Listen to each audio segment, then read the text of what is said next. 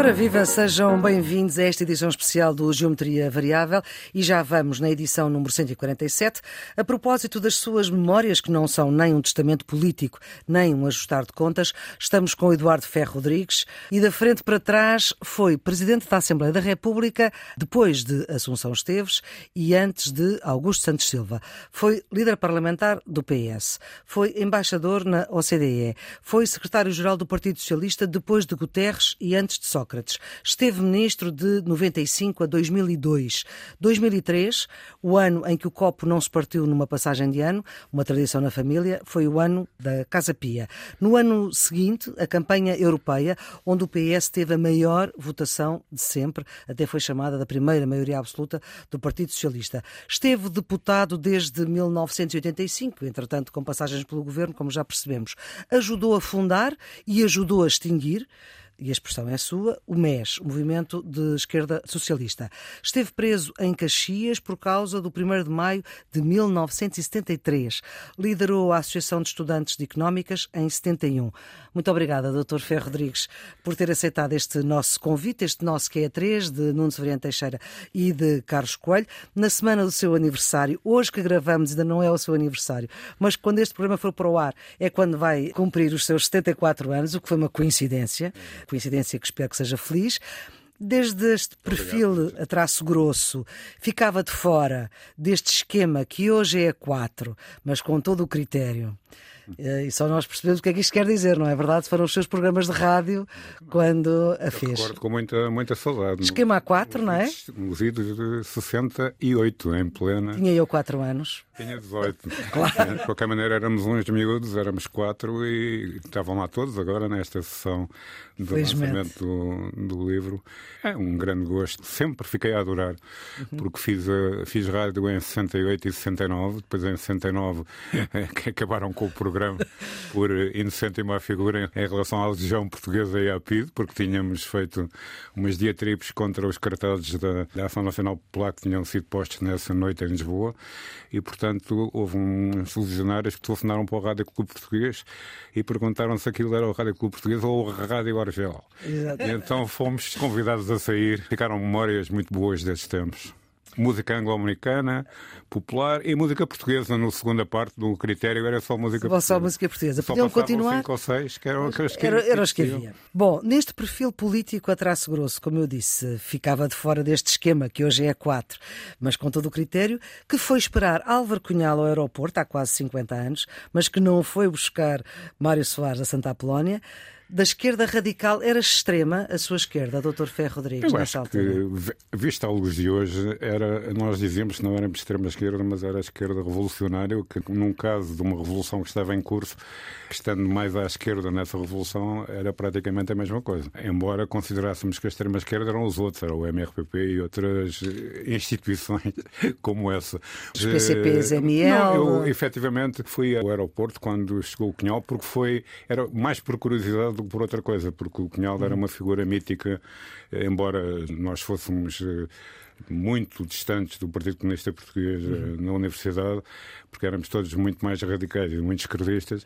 Tínhamos curiosidade em ver, em ver o, o Cunhal, como é que era, como era a aparência dele. E ainda por cima ele fez aquele número cénico extraordinário de ir para cima de um uhum. tanque. E ler um papel. E foi uma coisa, foi uma fotografia que ficou para a posteridade. Bom. Não, Mário Soares, não fui porque já não sei, havia outra coisa qualquer, mas não tinha a mesma curiosidade e já o conhecia. Pronto, já o conhecia e não gostava assim tanto que quem ler o livro vai perceber depois isso com o tempo, porque da esquerda radical para a social-democracia e reformismo, as palavras são suas.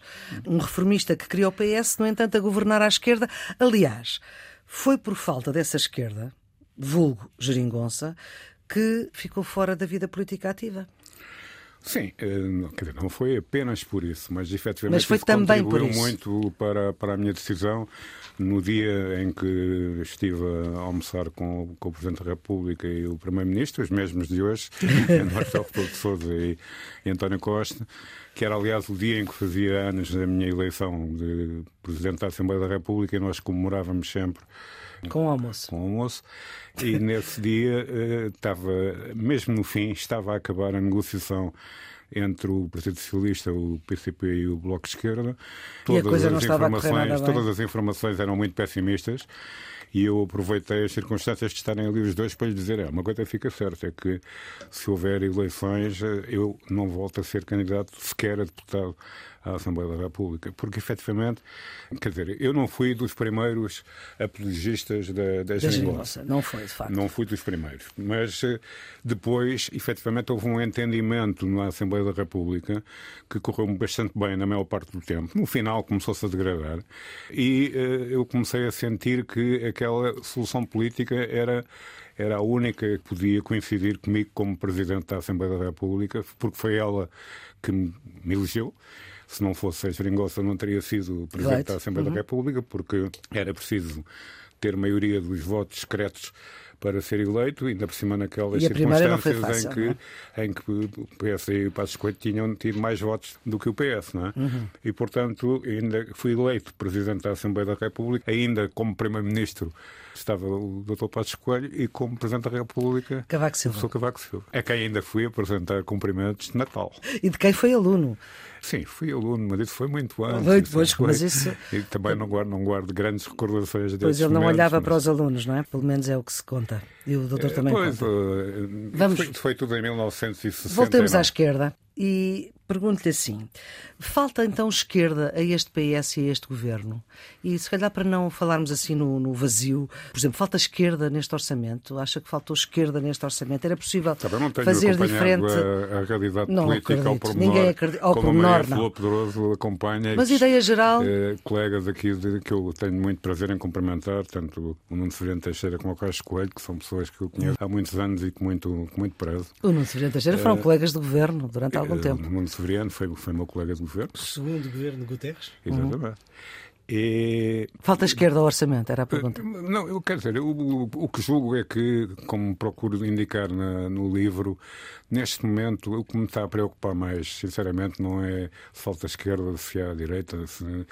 O que me preocupa mais é o futuro da democracia em Portugal.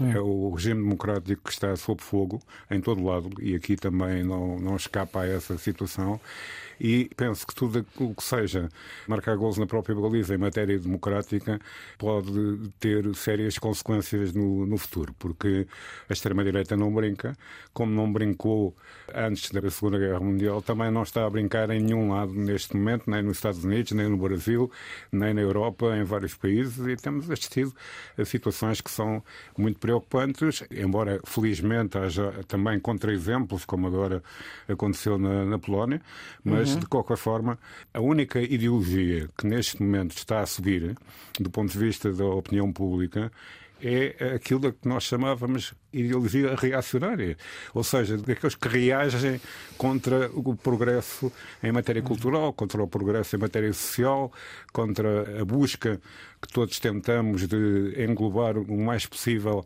de igualdade de oportunidades e de instrução social para todas as pessoas. E há uma grande reação contra isso uhum. em vários países que acham que a classe média foi deixada para trás, que são muito permeáveis esses eleitorados à linguagem contra os políticos e contra a política. Uhum. Muitas vezes os políticos e a política também se põem a jeito, mas uh, efetivamente isso é que me preocupa. Eu acho que a contradição hoje principal no nosso país e no conjunto do universo, se assim quiser, não é entre a esquerda e a direita, embora essa esteja lá e seja muito importante, mas a contradição principal é entre democratas e aquilo que eles chamam iliberais, ou uhum. seja, pessoas que não hesitarão em eh, criar um regimes autoritários e populistas. Seguindo essa, essa lógica de raciocínio, ainda antes de ouvirmos Nuno Severino Teixeira e Carlos Coelho, eu pergunto-lhe se esta maioria absoluta que o Partido Socialista tem, que também para si foi inesperada, que ela não venha a ter um salto positivo precisamente nessa lógica que o senhor estava a falar? As maiorias absolutas têm sempre um problema que é de mesmo quando são do PS, do não seu terem partido. tanto controle na Assembleia da República, têm pouco. Uhum eh, e, portanto, eh, há uma tendência para que quem controla as maiorias absolutas sejam outras instâncias, como, por exemplo, o Presidente da República, como, por exemplo, uhum. as senhoras e os senhores jornalistas, os comentadores que eu hoje. Uma classe profissional. não, queria, ofender ninguém. Mas aqui são mas, analistas. Uh, eu ia dizer que são uma espécie agora Sim. muito importante no nosso zoológico, com todo o respeito uh, político, e, uhum. portanto, quem faz a oposição e quem controla as maiorias absolutas são mais essas instâncias. E, evidentemente, que, como se costuma dizer, para se dançar é preciso dois, não é? Para dançar o tango. E hum. por mais vontade que as maiorias absolutas tenham em Portugal, isso aconteceu com outras maiorias absolutas no tempo do professor Cavaco Silva, que teve duas, duas. maiorias absolutas seguidas para o PSD, quem está na oposição nunca se sente confortável em fazer acordos com quem está com a maioria absoluta, porque dá a sensação que está a fazer o jogo dessa maioria absoluta. E, portanto, fazer oposição é fazer oposição e, portanto, ser contra, praticamente contra tudo. Eu, eu tive muitos anos no Parlamento como opositor às maiorias absolutas do PSD e, portanto, compreendo que haja uma grande dificuldade hoje por parte do PSD em dar apoio mesmo pontual a medidas que esta maioria absoluta uhum. toma, por mais vontade que haja de diálogo. Mas a minha pergunta não era bem essa, era saber se o Partido Socialista estava a aproveitar a maioria absoluta que tem para fazer melhor. Bom, uh, repare, nós temos que eh, ver quais são as circunstâncias em cada momento em que o país vive. Como se sabe, Portugal é um país que continua a ser extremamente permeável ao enquadramento internacional, tanto do uhum. ponto de vista económico e financeiro como político. Aquilo que há é uma onda populista que, como há pouco procurei dizer, e, portanto, desse ponto de vista, penso que o Partido Socialista tem procurado cumprir, mas cometeu muitos erros, enumero uhum. vários no livro, que não explicou suficientemente algumas medidas, por exemplo, a primeira forma como foram anunciados os aumentos de pensões, eh, que Nós foi totalmente errada, e eu critico isso, conheço bem essa área, não é? Lá está. Mas de resto, em termos eh, financeiros, em, termos económicos, há sempre duas maneiras de olhar para os números, não é? Ainda uhum. ontem vimos os números do crescimento económico do PIB no terceiro trimestre, trimestre e visto de uma maneira somos dos melhores da Europa, visto de outra maneira somos dos piores. E, portanto, é evidente que para o governo estamos na, no primeiro caso e para a oposição estamos no segundo. Nuno e Carlos, queríamos ouvi-los também sobre esta questão da esquerda e da forma como o Partido Socialista está a posicionar-se neste orçamento, se era possível fazer diferente, como alguns diziam, e depois se esta maioria absoluta que o Partido Socialista está a ser aproveitada da melhor maneira. Nuno. Maria Flor, deixe-me em primeiro lugar dizer que hoje é um dia feliz para a geometria variável. Eu também acho. É, não é todos os dias que temos aqui o Eduardo Ferro Rodrigues é um o grande... último convidado tinha sido Francisco Pinto Balsemão. Exatamente. é um prazer tempo. muito grande ter o Eduardo Ferro Rodrigues aqui, que há muitos anos eu admiro e, por... e não temos estado, tido tantas oportunidades de estar ultimamente. em relação à questão do orçamento, se falta esquerda no orçamento, tanto quanto me apercebo, este é um orçamento de centro. Há quem diga tem... que o PSD o podia fazer, não, se bem que o Carlos discorda. Mas... Repare, eh, eh, Maria Flor, Sendo um orçamento do centro, é um orçamento que tem elementos que desagradam à esquerda e elementos que desagradam à direita, mas tem um pouco das duas coisas. Eu acho que este é um orçamento que o país precisa, no sentido em que é um orçamento rigoroso, equilibrado e é um orçamento prudente. É rigoroso porque confirma a trajetória das contas certas que nós sabemos que é absolutamente indispensável para o país. Hum. Mas é equilibrado porque aumenta salários e pensões, um pouco mais pensões do que salários, mas ainda assim procurando ir ao nível da inflação. Cresce a despesa em alguns setores. Pode-se sempre crescer mais, não é? Hum. Mas cresce em, em setores importantes, é o caso da saúde. E depois, ao mesmo tempo, ainda que os impostos indiretos subam, o imposto fundamental, que é o IRS, desce. E, portanto, quer dizer, para além disto, é prudente. É prudente porquê? Porque guarda um excedente orçamental. É por isso que é criticado muito à esquerda, porque acha que podia ir mais longe na despesa social. Mas os tempos que nos esperam são tempos um bocadinho incertos. Quer dizer, duas guerras, inflação. E, portanto, acho que é prudente o governo ter uma folga orçamental para fazer face a este tipo de eventualidades que podem acontecer. Portanto, nesse sentido, eu acho que é um orçamento equilibrado, é um orçamento orçamento rigoroso e é um orçamento que está adequado aos tempos que estamos a viver. Carlos, sabemos que há quem diga que o PST podia aproveitar este orçamento porque faria um orçamento semelhante. Não é essa a sua maneira de ver a coisa? Não, eu olho. Primeiro, um orçamento é sempre uma declaração de intenções. Um orçamento é aquilo que se prevê que se vai coletar e que se vai investir. Mas de nada serve eu dizer que vou dar mil milhões de euros a um setor se depois na execução orçamental ficar por metade. Aliás, há uma diferença muito grande entre aquilo que nós temos em Portugal e aquilo que acontece nos países anglo-saxónicos. Mas o Primeiro-Ministro já disse que não havia cativações. Nós, nós demoramos dois meses a discutir o Orçamento de Estado, as oposições apresentam 1.800 propostas de alteração, vale isso o que valer, e depois, na aprovação da Conta Geral do Estado, despachamos num debate de uma ou duas horas numa sexta-feira de manhã. Os países anglo-saxónicos é exatamente o contrário. O Orçamento de Estado é despachado a correr, porque são as intenções do governo. É o que o governo diz: eu penso fazer isto, estes são os meus limites, estas são as minhas balizas. Agora, o que eu faço mas depois realmente... o Parlamento demora muito tempo a analisar a execução. Isto é, é mais importante aquilo que se faz do que aquilo que se promete. Eu acho que em Portugal nós devíamos aprender um bocadinho com essa realidade. Creio que o modelo de discussão do orçamento um é, um, é um bocadinho absurdo e até porque induz comportamentos perversos. Por exemplo,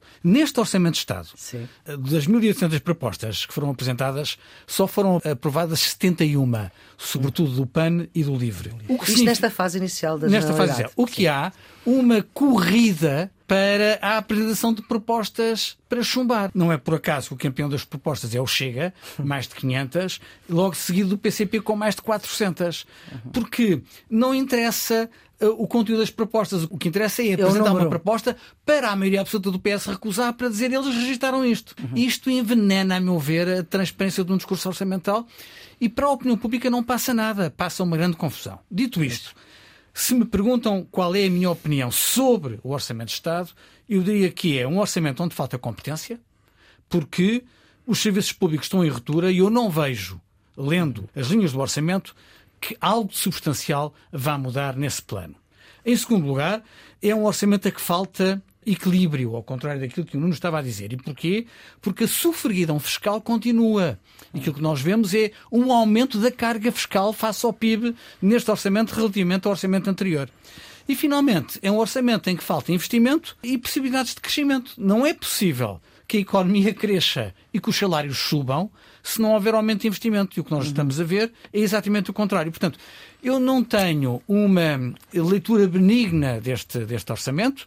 Acho que é um orçamento que vai continuar na linha daquilo que foi aprovado o ano passado, mas isso não augura nada de bom para o país. Doutor Ferro Rodrigues não analisou o orçamento. Aproveitando o facto de eu próprio ter referido que durante muitos anos fui oposição na, na, Assembleia da República a maiorias absolutas do, do, PSD e onde várias vezes discuti orçamentos e apresentei propostas. Devo dizer que enquanto tive responsabilidades na Comissão de Economia e Finanças, primeiro, e mais tarde quando fui secretário-geral do Partido Socialista, Nunca deixei que fossem apresentadas propostas que fossem inexecuíveis ou apenas para fazer propaganda. Nunca deixei que houvesse propostas para aumentar a despesa apenas porque era bom para aquele conselho ou era bom para aquela área social ou para aquela área da governação. E isso não, não, não me dava grande popularidade no grupo parlamentar, porque toda a gente nesta altura acha que, que tem isso, que é? mostrar alguma coisa àqueles que os elegem, desde as regiões autónomas até uhum. ao Minho, passando pelo Algarve, mas era uma posição de princípio e foi uma posição de princípio que eu não estou arrependido. Ou seja, eu não. Não fazia não, isto que o Carlos estava alinho, a dizer. Não, é? não, não, me considero tocado negativamente pela análise que o Carlos Coelho faz e que é verdadeira. Há muitos que apresentam propostas apenas para serem chumbadas. Há centenas de propostas, como diria o outro, são paletes, de propostas. o outro é o Herman José. Só para serem chumbadas e para depois poderem mostrar nos seus lugares, nos seus conselhos. Exatamente. Foi quem chumbou isto, foi a maioria maioria malandros e tal. Isto não me parece que seja algo de minimamente consistente com as realidades que, que o país hoje tem pela frente e com a necessidade que os próprios políticos têm de dar o exemplo de coerência e de exemplo também de consistência no plano orçamental. Há aqui uma questão que nós costumamos falar aqui várias vezes no Geometria Variável, que tem que ver com esta ideia que o Primeiro-Ministro prometia uma maioria de diálogo. Aliás, o Carlos costuma muito dizer onde é que está a maioria maioria de diálogo que António Costa prometeu, porque ele entende que ela não existe. O que eu lhe pergunto a si, sabemos que as maiorias absolutas uh, promovem mais uh, conflitualidade social, é assim? Uh, está nos livros. o que é certo é que desta vez temos aqui grupos muito poderosos, os professores, os médicos, que se sentem absolutamente fora de terem, neste momento, possibilidade de melhorar as suas vidas. O que eu lhe pergunto, Dr. Ferro Rodrigues, é se esta maioria absoluta do Partido Socialista podia ter um diálogo diferente com quem a suporta. Eu não que... sei exatamente o que é que se passa neste momento ao nível dos professores. Sei que os processos não estão encerrados, mas certo. com os médicos eu nunca vi um governo dialogar tanto, tantas horas e tantos dias como, como, este. É, portanto, o, o, o problema não é a falta de diálogo, o problema é a postura em que se colocam uns e outros nesse diálogo. Porque, quer dizer, não é por haver um diálogo durante mais tempo que ele é melhor hum. se não houver de parte a parte vontade de que Mas o que aqui é que depois é que passa para a opinião ao, pública... Ao ceder. Aquilo que nós sabemos, o que vem na é que os serviços social, depois não funcionam, é que o governo é? tem cedido bastante mais do que, do que os sindicatos, aparentemente.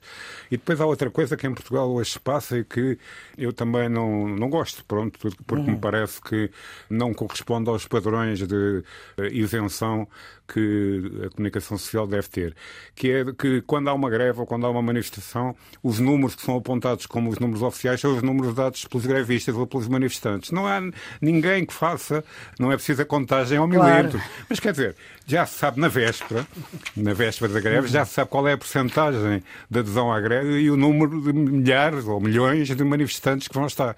Eu acho que o jornalista aí também perde uma grande oportunidade de estar atento e de poder ser uma voz independente, porque esta ideia de que está tudo sempre no caos. É a palavra Sim. hoje que é instalada para definir tudo. É, há o caos na educação, é o caos no ambiente, é o caos na saúde, é o caos, é o caos no caos. Uhum. Bom, é, isto é uma coisa que é um exagero, sobretudo se nós virmos os telejornais e temos uma ideia do que é, uma, uma ideia aproximada do que é o verdadeiro caos. O verdadeiro caos é haver pessoas a morrerem em bombardeamentos, como acontece na Europa, como acontece agora no, no Médio Oriente, haver eh, ataques eh, terroristas eh, sem capacidade de resposta imediata e depois contra ofensivas com consequências extremamente graves no plano humanitário. Isso é que é o caos. O caos está instalado. Felizmente não há caos em Portugal. Há uhum. problemas. Há problemas, há dificuldades, há divergências, mas não há caos.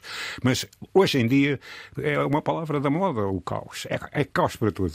Felizmente não há caos no Campeonato Nacional de Futebol, temos o Sporting à frente com três pontos da Carlos, há caos em em Portugal em tudo? Eu acho que não, que não se pode dizer que haja caos, embora haja situação caótica em alguns setores. O problema do diálogo. Não vai dar ao mesmo? Eh, não. Eu acho que não há um caos social generalizado. Hum. Eh, mas há setores que estão numa situação caótica. A situação em que a saúde está com urgências a fecharem, eh, maternidades que não dão resposta, médicos que não existem, cria situações de caos em algumas das respostas de, de, saúde pública. Isso eu não tenho dúvidas nenhumas. Agora, isso não configura um caos social analisado. Eu acho que, do ponto de vista do diálogo, o Primeiro-Ministro prometeu uma maioria de diálogo e não está a cumprir isso. Há pouco fiz referência a 71 eh, propostas aprovadas em 1800 apresentadas. Eu não sei se alguma atitude mais dialogante do governo não deveria ter permitido uma maior taxa de aprovação.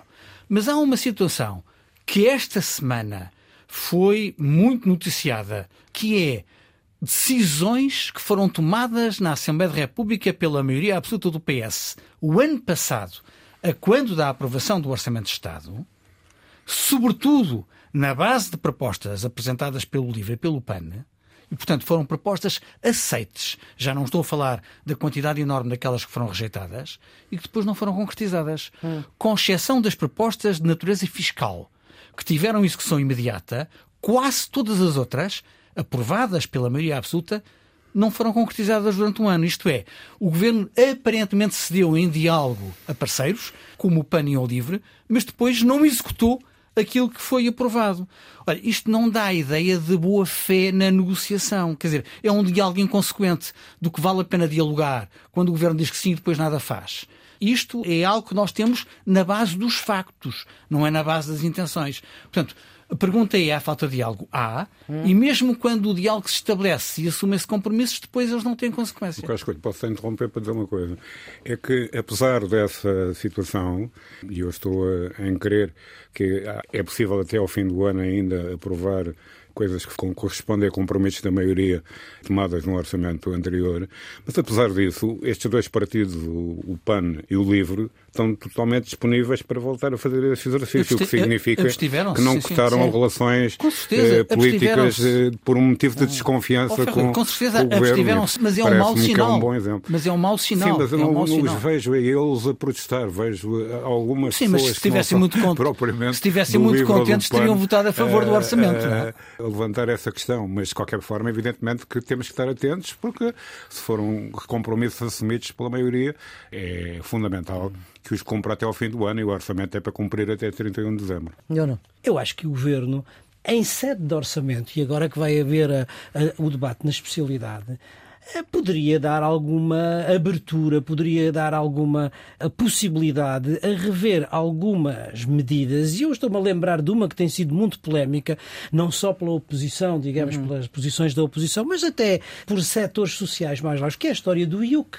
Eu não tenho conhecimentos técnicos para perceber se essa é ou não a boa solução. Sei que a transição energética é absolutamente fundamental no momento em que estamos, mas também me parece que fazer a transição energética à custa daqueles que têm menores rendimentos e menor capacidade eh, pagando esse tipo de imposto, acho que aqui deveria haver bom senso, devia haver a abertura e era uma boa maneira, eh, não sei qual é a solução técnica, mas algum Deixar cair a ideia? Não estou a dizer que é deixar cair, que haja, digamos, negociação durante o debate da especialidade, hum. no sentido de, de, se encontrar uma solução que, neste caso, era um bom exemplo de maioria de diálogo. Doutor Ferro Rodrigues. Não sei se vai acontecer ou não. Eu, eu, São 25 euros por ano. Com as contas do não. IUC. Agora, a ideia que tenho é que o IUC é uma gota d'água no oceano das receitas. A possibilidade de haver alguma margem de manobra para melhorar esse imposto é certamente maior do que noutros casos.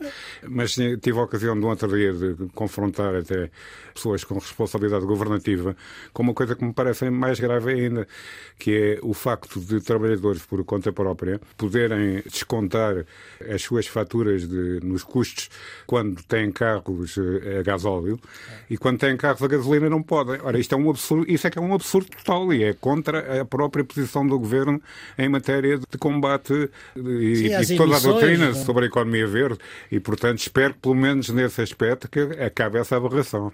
Ora, aqui se o Ministro das Finanças o ouvir, vai acabar com a hipótese de reduzir o diesel. Não. não, mas sabe o que é? Porque há motivos históricos para esta lógica. É que antigamente todas as pessoas que tinham pequenos negócios e pequenas empresas por conta própria tinham um carro a gasóleo, quando o gasóleo era, digamos, mais barato e era considerado como a coisa mais limpa do que a uhum. gasolina. Como se sabe, tudo isso foi demonstrado que era falso. Ainda desta ideia da maioria de diálogo, que é a questão da TAP, e sendo que o seu mais recente amigo íntimo, que é o Presidente da República, ele teve razão neste veto que fez à TAP? Eu não sei se estava tudo a contar com o veto. Eu, eu pessoalmente não estava, porque não, não tenho a certeza que um decreto de privatização deva ter todos os desenvolvimentos que o Sr. Presidente da República achou por bem eh, chamar a atenção. Mas compreendo que, eh, a partir do momento em que a TAP se transformou numa grande questão nacional, a partir do momento em que, inclusivamente, a TAP criou o maior incidente político entre o Presidente da República e o Primeiro-Ministro, acho natural que o Presidente da República exija mais respostas no decreto de privatização da TAP e penso que há toda a disponibilidade por parte do Primeiro-Ministro e do Governo para fazerem isso. Sim, isso ele disse. Mas o setor percebeu esta. Primeiro nacionaliza, depois privatiza, percebeu isso? Porque nós já falámos aqui várias vezes e estes senhores têm dúvidas. Sabe, eu fui Ministro do Equipamento, mas foi só durante uns meses, felizmente. certo. foi entre duas quedas.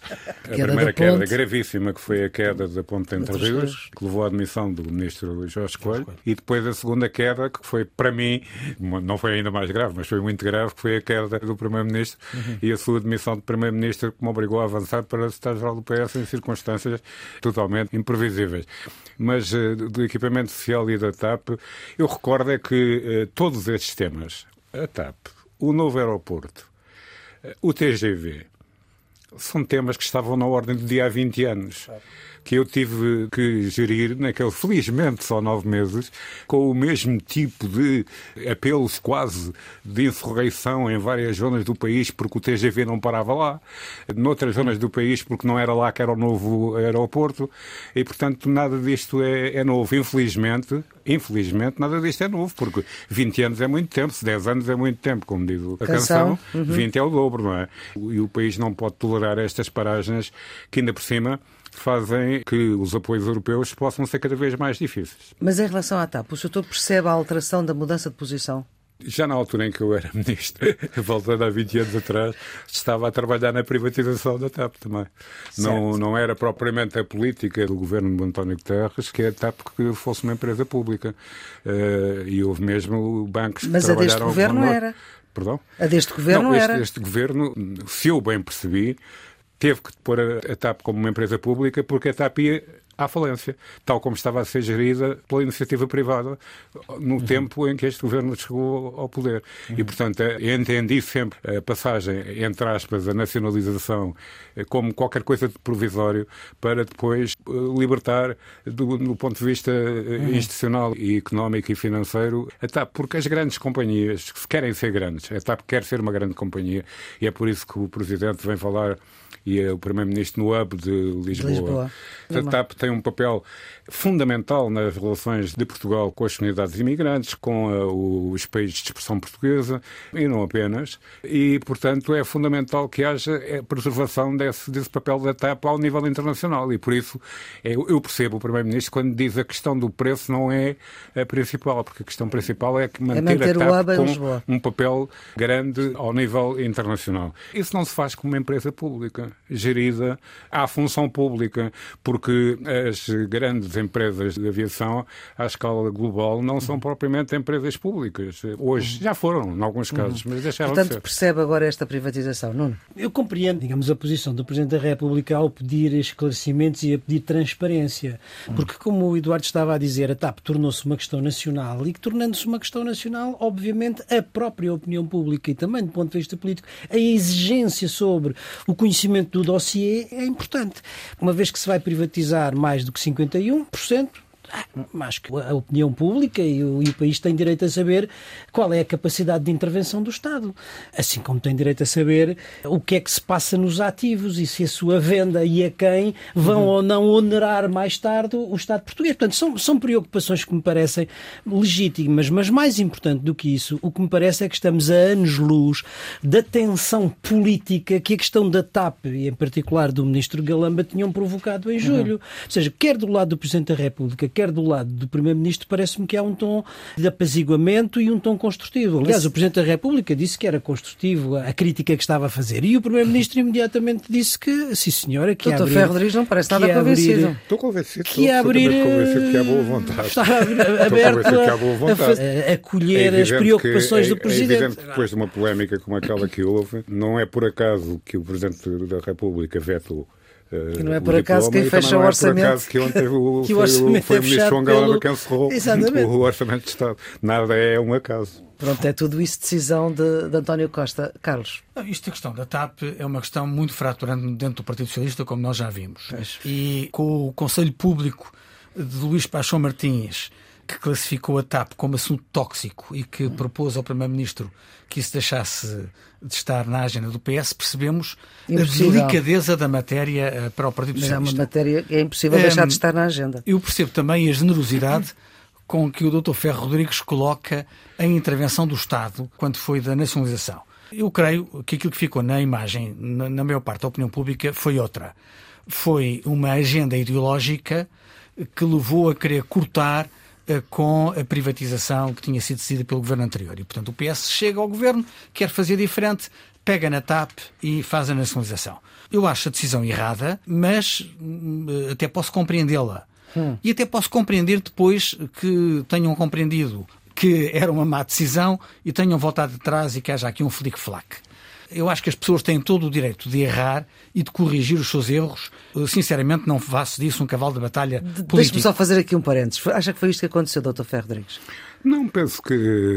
Eu não sei exatamente qual era a ideia que tinha o ministro Pedro Nuno Santos, mas ele, que é considerado como, digamos. O pai da ideia. O, o, o pai da o esquerda pai atual do, do PS, Sim. também diz que, que nunca pensou que a TAP ficasse sempre nas mãos do Estado. E, portanto, não vejo que haja essas contradições de que fala no Partido Socialista. Portanto, oh. Pronto, ficamos Embora assim. esteja muito distante do debate interno no Partido Socialista sobre esta e sobre todas as questões. Mas isso é para uma questão de autodefesa e para poder gozar um pouco a vida. Ora. Mas, portanto, dizendo que até não leva mal que se tenham percebido o erro e tenham voltado atrás, há, no entanto, uma questão: é que isto teve um custo. Sim. E teve um custo que não foi menor, foram 3,2 mil milhões de euros voltando à expressão do Dr. Ferro Rodrigues, é uma paleta de dinheiro, é uma paleta de dinheiro eh, que podia ter sido muito mais bem investido noutras áreas da, da governação. Portanto, tem de haver aqui responsabilidades políticas. Pela decisão de alguém, nós gastamos 3,2 mil milhões numa aventura para nacionalizar uma empresa que agora toda a gente aparentemente quer privatizar. E isto é que me, é, é que me assusta. A ideia inquieta. de que houve um ato com este custo para o país e de que ninguém aparentemente é responsável. Bom, mas com os lucros, agora só para acabar esta etapa, mas já agora, com os lucros que houve nos últimos tempos na TAP e com as possíveis receitas de privatização, certamente não esse dinheirão todo, essas paletes todas, mas uma parte vamos, regressarão ao vamos, vamos a ver qual é o balanço, depois de saber quem vai vamos. comprar, quanto é que está disposto a pagar. Mas sabe que uh, essas coisas têm que ser feitas com, com um espírito científico e aberto e não apenas com contas de somar e diminuir. Com porque certeza, com certeza. se a TAP tivesse falido, os custos para o país e os custos para o Estado seriam absolutamente enormes em matéria de social e em matéria financeira, com as indenizações que teria que pagar a várias outras empresas e aos trabalhadores. Portanto, é bom quando se fazem essas contas não fazer só a conta com, certeza. com todo o respeito pelos merceeiros. Com certeza. A, a, a conta, como se dizia antigo, como se dizia antigamente. Com certeza, mas 3,2 mil milhões é um número grande. Certo, certo, mas é, neste caso eu acho que o Primeiro-Ministro tem razão, ou seja, uh, o preço é fundamental e os números são fundamentais, mas o papel estratégico que a TAP pode ter na economia portuguesa é um valor superior. Uhum. E, portanto, as duas coisas têm mas, que ser consideradas. Mas também por isso o Presidente da República é... tem razão quando existe transparência, porque Sim, claro, critérios claro. menos objetivos, se não forem muito claros, podem levantar suspeitas. Não, não, mas nisso da transparência estamos de acordo. Aliás, foi o que eu disse. Bom, uh, antes ainda de irmos aos nossos redondos, bicudos e quadrados, que o nosso convidado também uh, vai entrar neste nosso jogo, eu queria só ir a uma coisa que foi uma das, uh, uma das novidades das suas memórias, Dr. Ferro Rodrigues, e eu confesso que não sabia. Uh, e eu estive lá nessa noite do Largo do Rato, 16 de dezembro de 2001, quando o atual secretário-geral das Nações Unidas se demitiu na sequência das eleições autárquicas de 2021, de 2001. E, Dr. Ferro Rodrigues, eu não sabia que houve quem no Partido Socialista tivesse equacionado a hipótese de o PS continuar a governar com outro Primeiro-Ministro. Sei quem esteve contra, porque aliás o Soutor até coloca no, no seu livro, o que eu lhe pergunto é: não coloca no livro quem, quem equacionou a hipótese do Partido Socialista se manter na governação com outro Primeiro-Ministro porque não se lembra ou porque não se quer lembrar?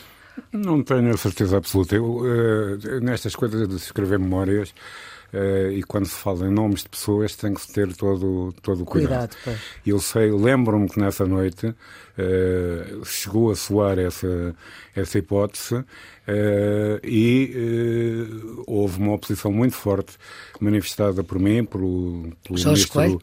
uh, ex-ministro Jorge Coelho, uh, e, e, o, e também pelo próprio Jorge Sampaio, quando foi avisado que o Primeiro-Ministro uh, se queria demitir, que disse então tem que haver eleições, não pode haver outra solução. Pronto, não foi exatamente a, a mesma coisa, coisa, que ele fez em 2004. Não foi exatamente a mesma coisa que fez passados uns anos é, em 2004, mas, mas é que também, isso também faz parte da história. A sua está, história é aqui. muito relevante porque essa decisão de Jorge Sampaio deu a sua demissão como secretário-geral do Partido Socialista. Uh, pronto, e é por isso que isto historicamente é relevante. Portanto, eu não percebo, uh, não tenho a certeza de quem é que defendia. Não tenho a certeza e tenho a impressão até que algumas pessoas já não estão, já não estão entre nós e, portanto, não, não gostaria de, de estar a falar muito nisso. Mas uh, havia já Pronto, naquela altura, naquela altura havia, um, havia, havia muita Costa. gente que continuava como ainda hoje, a considerar que o nosso regime é essencialmente parlamentar e, portanto, se um Primeiro-Ministro se demite, eh, o Parlamento pode equacionar outras, outras soluções. Eh, foi coisa que eu achei que era extremamente negativo. Eh, aliás, como já tinha achado uns anos antes, quando quando foi a moção de censura do, uhum. que o Vitor Constâncio, do meu ponto de vista, mal. Moção de censura do PRD. Pa, apoiou o PRD e criou 10 1985. anos de maioria absoluta para, para Cavaco Silva e o PSD. 87. Primeiro maioria relativa e depois maioria absoluta. Eh, e eu também, nessa altura, também não achei que fosse uma boa, boa, boa, uma boa posição uh, esperar por ver o que é que acontecia no Parlamento uh, sem, fazer, sem fazer eleições, e houve mesmo eleições, porque aí foi o Dr. Mário Soares que era Presidente da República e exigiu que houvesse eleições depois da aprovação da maioria absoluta do PRD. Uhum. Da, meio, da moção de censura do PRD. Uma das novidades do lançamento do seu livro, mas isso não, não é por estar escrito no livro, mas foi o facto de Marcelo Rebelo de Sousa dizer que, afinal, vai coabitar com o atual Primeiro-Ministro durante 10 anos. Pelo menos tudo indicava que ia ser assim. E, portanto, ele, Marcelo Rebelo de Sousa, que o considera assim um doce foi o que ele disse na apresentação, mas que, na dúvida, é um pessimista com laivos de otimista, que é ao contrário do Primeiro-Ministro, e que disse também estar sempre há oito anos que Marcelo Rebelo de Sousa se diz rodeado dos camaradas de luta dos outros. Uh, e portanto é por isso é que pelos vistos vai chegar a estar dez anos com os camaradas de luta dos outros. O que significa que aquele seu receio de que se as eleições europeias fossem um resultado menos bom para o Partido Socialista de haver eleições antecipadas não se vai concretizar. Eu digo isso no livro, não, não me parece que aliás seria a primeira vez que isso acontecia por causa das eleições europeias. Em 2004 houve uma situação, como a Maria Flor há bocado lembrou, de uma grande vitória do PS contra o PSD que estava no governo, no governo de Durão Barroso e com, com o CDS mas não era por isso, não era por causa do resultado das europeias que eu próprio, como secretário-geral do PS, achava que devia ter havido eleições antecipadas. Era uhum. devido ao facto singelo, esse sim novo, na política portuguesa de um primeiro-ministro aceitar um convite e ir para, para a Comissão em Bruxelas. Não, não teve que ver com a substituição em, em, si, mas sim com essa circunstância. Bom, nós no podcast vamos ter este programa na íntegra, no ar não poderá ser. Noto eh, que nas notas mais ou menos finais do seu livro há uma coincidência com o nosso antigo uh, convidado, o Dr. Pinto Balsemão, em relação à alteração do sistema eleitoral.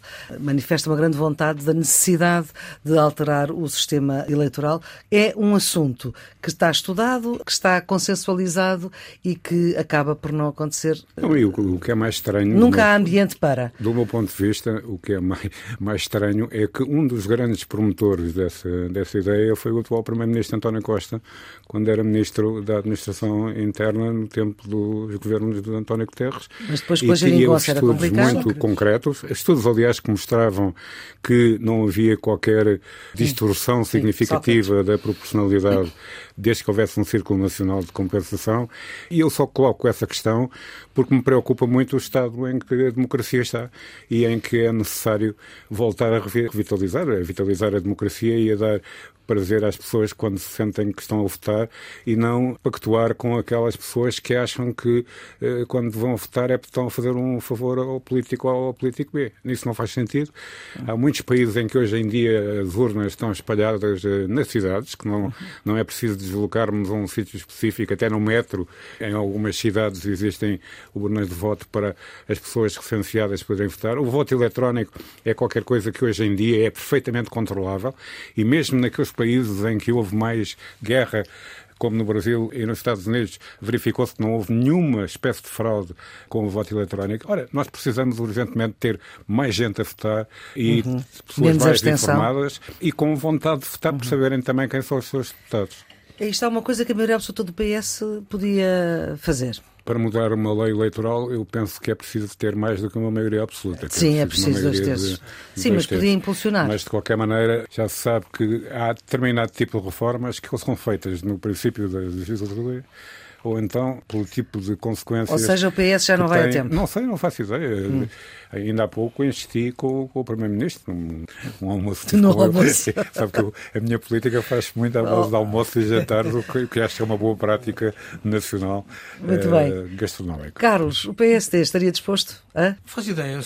Para ser sincero, eu acho que a última preocupação dos portugueses neste momento é a alteração das leis eleitorais estamos confrontados com problemas muito mais graves. Sob o ponto de vista das questões de fundo, que aliás o Dr. Ferro Rodrigues levanta no, no, no, livro, como é que o combate à abstenção e à participação eleitoral, eu acho que há outras matérias que estão mais na ordem do dia. Por exemplo, o efeito das fake news, a, a luta contra os extremismos, a luta contra, contra a demagogia. Acho que isso é, está muito mais presente hoje em termos de urgência do que alterar a mecânica da conversão de votos em mandatos e daquilo que registrei do livro do Ferro Rodrigues para lá, da sinceridade e do facto de ter feito as memórias, eu acho que quem tem uma vida política completa tem quase que essa obrigação. Portanto, acho que nós lhe devemos uma palavra de agradecimento pelo facto de ele ter feito as suas memórias. Aquilo que me tocou foi, primeiro, eh, o registro de sinceridade a avaliar as pessoas não apenas em função uhum. de momentos episódicos, mas do traço das pessoas ao longo, ao longo do tempo. Pessoas que melhora a opinião. Eh, mas que, relativamente às quais tem, tem uma, uma avaliação global. Uh, o facto de ter sido sincero a propósito da sua vida e das suas circunstâncias, quer das suas relações, quer até do seu processo político, trajeto político. A Maria Flor Poderoso já, já recordou isso, quando ele escreve que passou da esquerda revolucionária para o reformismo social-democrata mas aquilo em que me Isso identifiquei. É música para os seus ouvidos. aquilo em que me identifiquei mais foi quando eh, fala nos problemas da participação política e no combate à abstenção.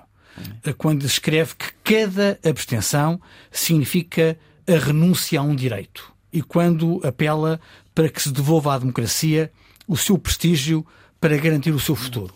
Eu não poderia estar mais de acordo com, com essas considerações. Não. Eu ia justamente sublinhar esta, este ponto, regressando ao princípio daquilo que o Eduardo Ferro Rodrigues disse relativamente à grande preocupação sobre a democracia. Porque tudo isto são problemas conjunturais, são problemas de curto prazo. A grande questão com que a democracia e a democracia portuguesa em particular se confronta é justamente essa dicotomia entre. Porque nós achamos que a democracia é um dado adquirido, que não, que não, que não está em causa. Está em causa.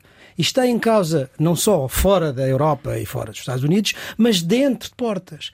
Porque há aqueles que querem defender e que defendem a moderação e a democracia liberal, e há dentro das democracias liberais hoje extremismos iliberais que a querem destruir. Sim. E eu chamo a atenção, isto não é uma coisa assim tão longínqua como possa parecer. Nas últimas sondagens que uhum. apareceram esta semana sim, sim. em Portugal, da Aximage, a soma dos dois partidos centrais, vamos dizer, o PS e o PSD, somam apenas 52%. Já estiveram quase 80%. 80. Agora, uhum. notem que a outra característica central é que o terceiro partido consolidado é o, é o Chega, Chega que está a mais de metade da distância do quarto partido. Isto uhum. significa que há aqui um movimento ao qual a democracia portuguesa tem, tem que ter atenção. E esta é uma questão central. Não, e o PS e o PSD não se podem demitir desta questão, porque isto está em causa não partidariamente o lugar de cada um, mas a democracia portuguesa no seu conjunto. Muito bem, não posso estar mais de acordo.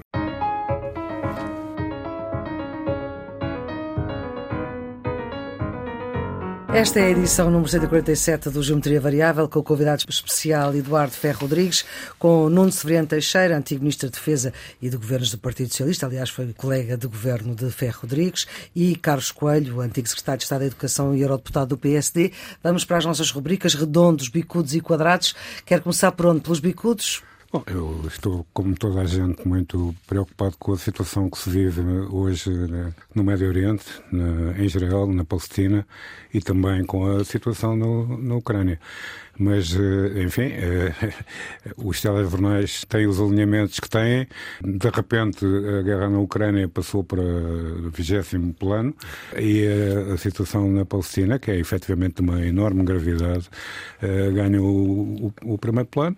Lamento muito que as palavras das pessoas que neste momento mais respeito ao nível internacional, que é o Papa Francisco e o Secretário-Geral das Nações Unidas, António Guterres, não tenham tido eco nas posições de quem está no terreno. O seu bicudo, Carlos? A extinção dos serviços de Ciências e Fronteiras. Combinando mais de três anos de polémicas e negociações, passou-se a responsabilidade para a Agência para a Integração, Migrações e Asilo. Refiro este caso com bicudo, pois a transição foi, uma palavra que Ferro Rodrigues não gosta, um caos. Os meios de comunicação social gravaram os avisos de uma funcionária da nova agência para as dezenas de pessoas que esperavam na fila no aeroporto de Lisboa, na qual refere que não tinham pessoas suficientes para atenderem de forma otimizada e que eram prováveis atrasos consideráveis e até alguma confusão. Olha, isto passa-se num país em que o governo teve três anos para preparar esta transição. Há 327 mil pedidos de autorização e o resultado não parece ser uh, muito positivo para já.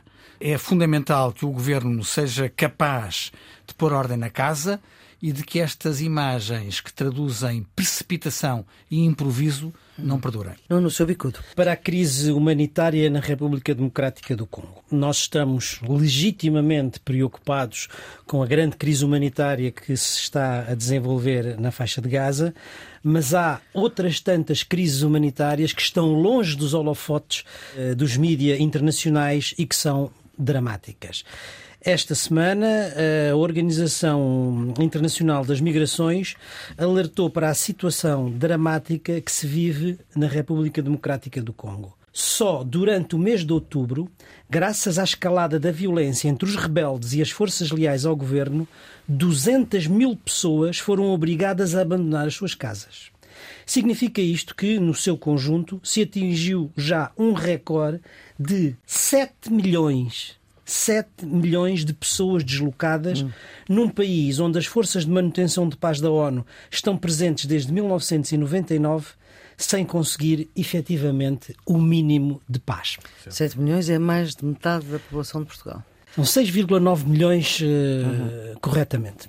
Doutor Ferro Rodrigues, o seu quadrado? Em correspondência com aquilo que eu acho mais bicudo, eu o que acho mais quadrado é que não se percebe, tanto no caso da situação eh, em Gaza, como na situação na Ucrânia, como é que vai acabar. acabar. Uhum. Porque nós eh, tínhamos uma antiga visão das guerras que acabam com ocupações e com os inimigos derrotados. Ora, não estou a ver que no caso da Ucrânia os russos tenham conseguido dominar a Ucrânia e controlar a Ucrânia, como chegou a parecer que ia acontecer rapidamente nas primeiras semanas, e também não estou a ver que a Ucrânia, com a chamada contraofensiva, tenha ido tão longe quanto se pensava, e portanto acho que há um impasse e, sobretudo, não se percebe muito bem como é que se vai sair disto em matéria de negociação. E na, na, na Palestina também é a mesma coisa, não estou a ver que Israel vai ficar indefinidamente a ocupar a faixa de Gaza, aliás, isso seria contrário ao direito internacional, eh, mas, mas também não estou a ver como é que se abrem perspectivas uhum. para uma negociação séria com a autoridade palestiniana, que não é confundível com o Hamas. Carlos, o seu quadrado? Vai para os Conselhos Europeus inconsequentes. Uh, tivemos hum. na semana passada um Conselho Europeu em Bruxelas que foi vago e ambíguo nas conclusões. Chegámos ao ponto do Presidente do Conselho Europeu estar já a antecipar que deve precisar de uma reunião extraordinária adicional à que está programada para dezembro. Há muito em cima da mesa a revisão do quadro financeiro plurianual, o Pacto das Migrações, a reforma da governação económica, o alargamento da União. Há uma pressão política para que o Conselho tome decisões antes das eleições europeias. Uhum. Portanto, há a ideia de que se está a tentar meter o Rocio na rua da Betesga, como dizemos em Portugal.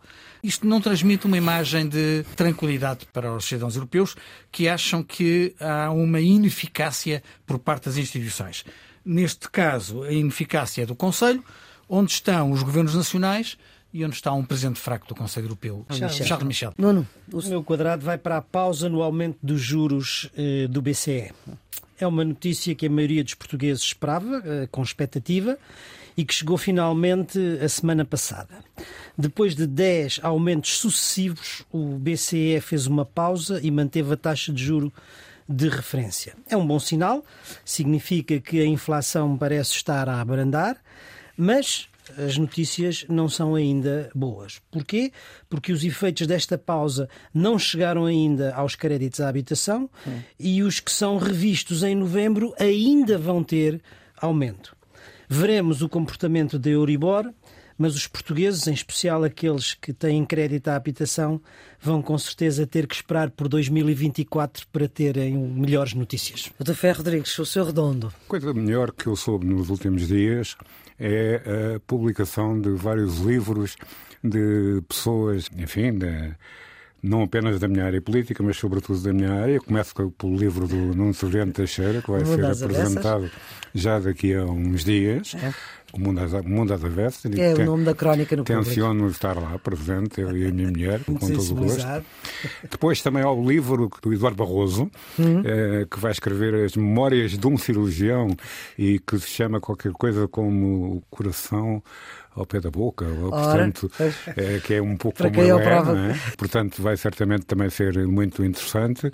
E as memórias do Francisco Seixas da Costa, que já anunciou eh, e que tem 700 páginas, Está portanto forte. é um mês de novembro muito produtivo, vejo com alegria pessoas da geração de que faço parte não é o caso do Nuno, que é bastante mais novo para bem dele, mas pessoas como, como o Seixas da Costa Sim. e o Eduardo Barroso tenham escrito memórias. Acho que, como disse o Carlos Coelho, é um, um imperativo, é, não, não, é obrigatório, mas é eu senti como um dever, uhum. é, depois de ter estado tanto tempo como uma figura pública, de dar explicações. Cheguei a pensar que o livro se deveria chamar Contas à Vida, mas fui desaconselhado porque dava um ar um pouco contabilístico e este título, e este título é bastante mais uh, poético. Assim vejo Exato. a minha vida. Assim vejo a minha vida. Muito bem, Carlos. O seu redondo. É para os rastreios mamários gratuitos em Lisboa. Lisboa. A Câmara Municipal de Lisboa e a Fundação Champalimau assinaram um protocolo que vai permitir às mulheres residentes em Lisboa realizar rastreios mamários de forma gratuita, independentemente da sua idade. Atualmente isso acontece com as mulheres acima dos 50 anos, mas este protocolo alarga a todas as idades, considerando que a incidência do câncer da mama aumentou 80%, 80% nos últimos 30 anos em mulheres abaixo dos 50 anos. É verdade que importa garantir uma coerência com o Sistema Nacional de Saúde, a Liga Portuguesa contra o Cancro, porque as mulheres ficam impedidas de realizar mamografias durante seis meses posteriores, mas esta decisão é um passo importante que devia servir de exemplo não apenas para outras autarquias, mas para o próprio Sistema Nacional de Saúde. Um bom exemplo de uma parceria público-privada de elevado interesse público. Estão de parabéns Carlos Moedas e Leonor Beleza. Nuno Ferreira Teixeira, o seu redondo. Vai para Portugal, um dos países da Europa com menor taxa de discriminação racial. Apesar da APAV alertar para o aumento das queixas sobre discriminação racial, um estudo recente da Agência para os Direitos Fundamentais da União Europeia conclui que o racismo está a aumentar na Europa, é certo, mas Portugal é um dos países que registra menor taxa de discriminação racial. Acho que é um boa, uma boa notícia para Portugal. Uhum. Vamos para as pistas de fim de semana. Nuno, qual é que é a sua pista? Vai para as artes plásticas e para uma exposição retrospectiva de Júlio Pomar. Chama-se A Mão que Vê e Manda oito décadas de pomar. Está na Galeria São Roque, em Lisboa, e reúne 130 obras do pintor. Pode ser vista até dia 17 de janeiro. É um percurso pelas várias fases da obra de Júlio Pomar, desde 1947, ainda na prisão, até às obras mais recentes criadas já nos seus 90 anos. Uma viagem pela obra de um dos artistas plásticos mais importantes da arte portuguesa contemporânea. Eu acho que vale a pena. E na semana em que é lançado um livro dele de poemas inédito. Carlos. Um ouvinte amigo chamou-me a atenção que raramente sugerimos eventos a norte. Vou sugerir a exposição do World Press Photo que vai estar no Fórum da Maia. É a principal competição mundial de fotografia jornalística uhum. e documental. Regressa ao Fórum da Maia para contar as histórias do ano, com destaque para os impactos da guerra na população civil, a emergência climática e o papel global do fotojornalismo. O World Press Photo é uma exposição impactante que apresenta o melhor fotojornalismo. Os vencedores foram escolhidos por um júri independente que analisou mais de 60 mil fotografias inscritas por quase 4 mil fotógrafos. E agora a sua pista uh, para este fim Antes disso, só lembrar que o livro do Francisco Festa da Costa se chama Antes que me esqueça, que é um título alzheimeriano, como eu costumo dizer. Uh, Antes que me esqueça. Uh, o que é engraçado e, e, e, vai muito na linha também daquilo de algumas coisas que eu digo no livro sobre porque é que escrevi enquanto a memória responde. mas sobre o fim de semana.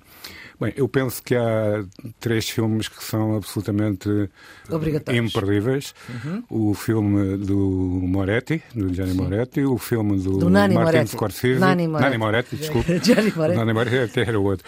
Eh, era Gianni Morandi, aliás, não era Moretti. Uh, o Nani Moretti, do Martin Scorsese e o filme do Woody Allen. São três filmes que vale a pena ver, eh, que são muito interessantes, uns mais pesados do que outros, mas eh, muito que vale a pena eh, voltar ao cinema. Sabe, com a Netflix e com as outras plataformas, muita gente agora vê cinema em casa. Foi como aconteceu a mim durante praticamente uhum. um ano e tal, e voltei com muita alegria ao cinema. Ao, aos cinemas. E vejo que os cinemas, bem, também depende às vezes dos sítios e das horas, mas têm pouca gente. Deviam ter mais. Fui ver o Noni Moretti, havia seis pessoas na sala. Oh, exatamente. Eu, pela primeira vez na vida fui ao cinema, não vou dizer o filme, mas não havia ninguém na sala. Também nunca me tinha acontecido. Portanto, pintura, fotografia e cinema são as ideias para este fim de semana e é assim que colocamos um ponto final nesta edição especial do Geometria Variável número 147 com Eduardo Ferro Rodrigues, que agradecemos a distinção. Muito obrigado, Maria Flor Foi automaticamente assim que eh, as suas memórias foram conhecidas, tem que cá vir. Tal como aconteceu, se calhar pode ser uma boa ideia ir trazendo pessoas que vão fazendo as memórias. Portanto, estão um bocadinho mais, mais afastadas da vida política ativa e estão também mais soltas para poder dizer as suas opiniões. Esta edição do Geometria Variável para a Antena 1, RDP Internacional e podcast na íntegra. No ar não vai ser na íntegra, portanto vá, vá mesmo ouvir o podcast se não está a ouvir no ar, com Nuno Severiano Teixeira e Carlos Coelho. Eles são os residentes fixos deste programa que analisa aquilo que de mais importante se quer reter da semana que passou. A produção é de Ana Fernandes. Hoje tivemos na realização, porque também é uma edição multimédia, Inês Vilhena na realização e na imagem Diogo Ribeiro e Vera Pereira. Nos cuidados de gravação áudio, João Carrasco. A edição de Maria Flor Pedroso. Tenha uma ótima semana.